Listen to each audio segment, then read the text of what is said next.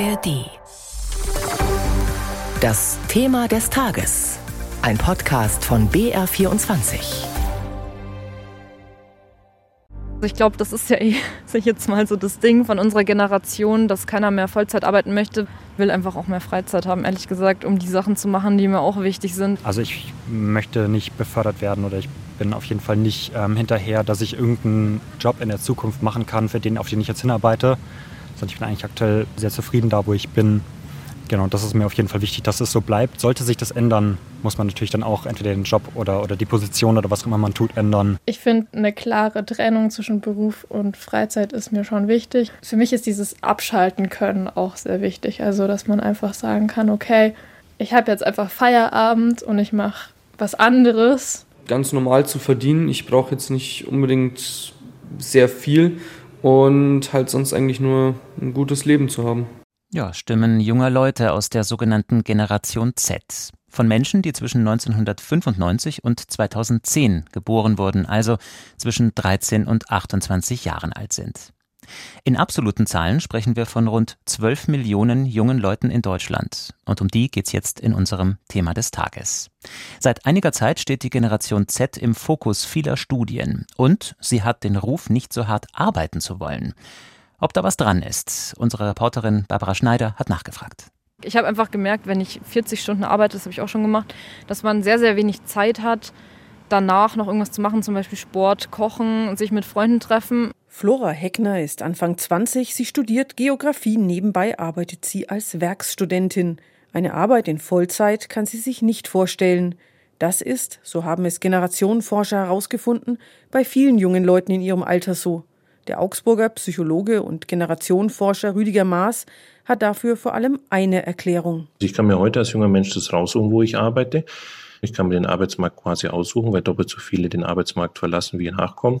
Und immer wenn ich mir was aussuchen kann, ist es per se nicht mehr so viel wert. Das heißt also, die Arbeit als solches nimmt auch an Stellenwert ein Stück ab. Findet also in der Generation Z ein Umdenken statt? Verschieben sich die Wertvorstellungen? Arbeit soll Spaß machen, sagt die Schreinerin Sophie Vogel, die gerade eine Weiterbildung zur Restauratorin macht. Aber trotzdem gibt es in ihren Augen Wichtigeres als Arbeit. Arbeit an sich ist eine, finde ich, sehr schöne Sache, vor allem wenn einem die Arbeit Spaß macht. Es ist aber jetzt nicht so, dass ich nur lebe, um zu arbeiten. Also Freizeit ist mir schon auch wichtig. Generationenforscher Maas beobachtet, wie sich in der Generation Z die Einstellung zur Arbeit verändert hat. Arbeit und Freizeit, sagt er, haben in etwa den gleichen Stellenwert.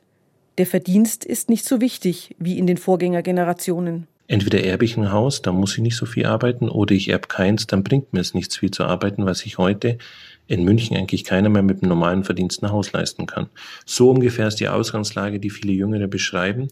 Und dadurch haben wir eine leichte Verschiebung eben dieser Werte hinzu, jetzt hole ich für mich das Maximale raus im Sinne von Freizeit.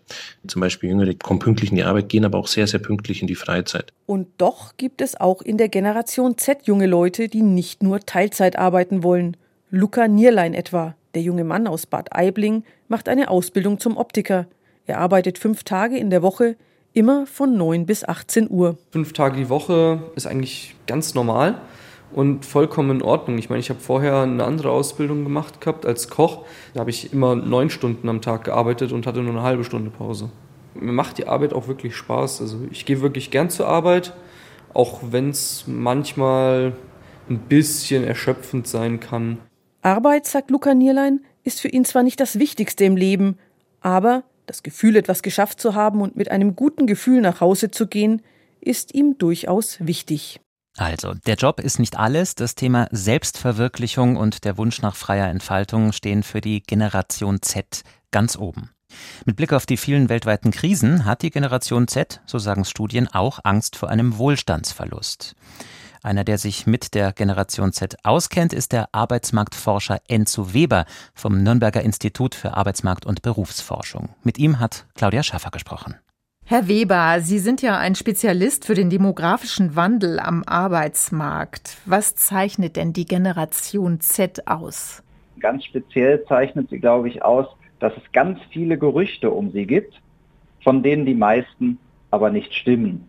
Also angeblich wechseln die zum Beispiel viel häufiger als andere den Arbeitgeber. Das konnten wir bisher in der Beschäftigungsstatistik, wo ja alle Jobs in Deutschland drin sind, nicht feststellen.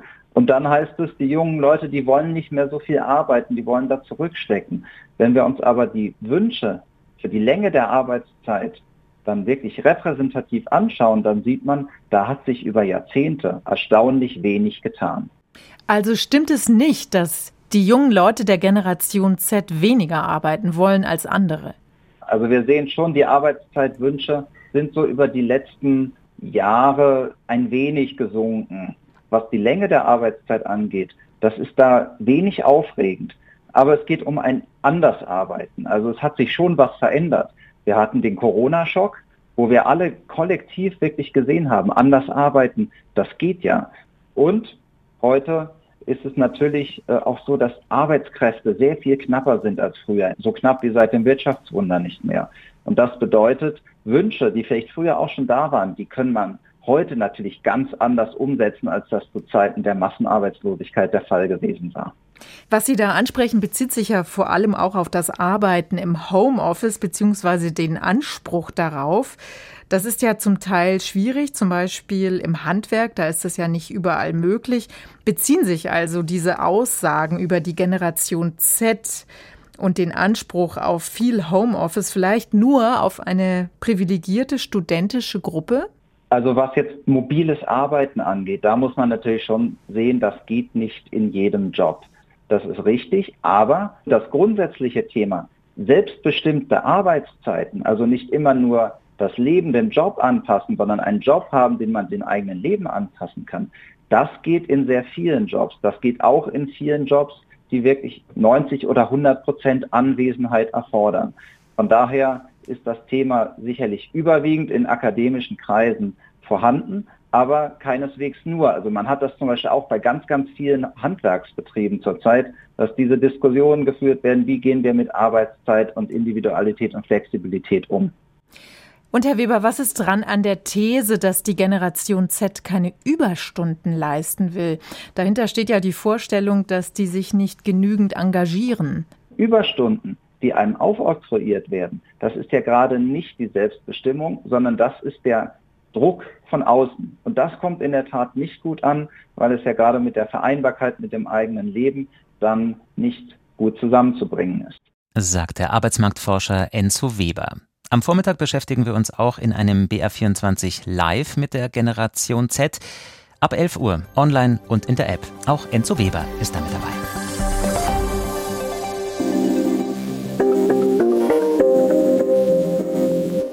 Hallo, ich bin Kevin Ebert. Und ich bin Birgit Frank.